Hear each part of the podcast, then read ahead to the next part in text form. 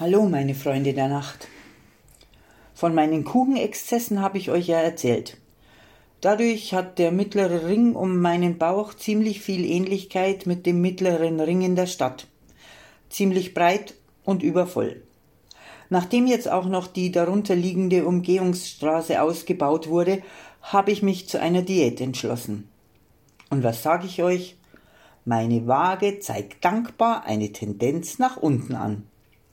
Aber der echt geniale Nebeneffekt ist mein Kopf, der sich klar und frisch anfühlt. Ich sprühe vor Energie. Wann war das denn zum letzten Mal der Fall? Ja doch, ich erinnere mich. Vor gut zwei Jahren. Da hatte ich in der Arbeit eine Begegnung der ganz besonderen Art.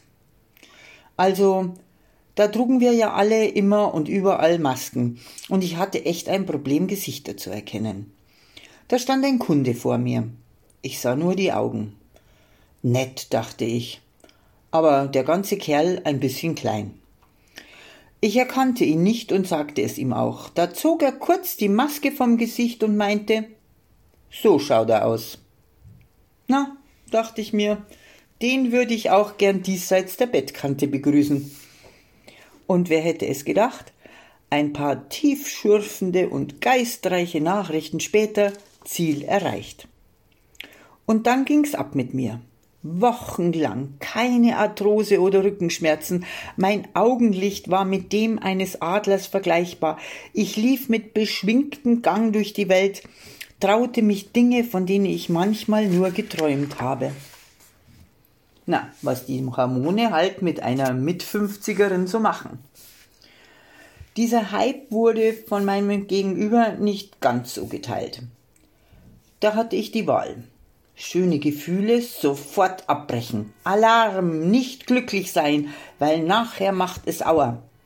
Oder einfach nur genießen. Was heißt mich genießen? Ich habe mich für Zweiteres entschieden habe in vollen Zügen genossen und mich selbst an meiner neuen Ausstrahlung erfreut.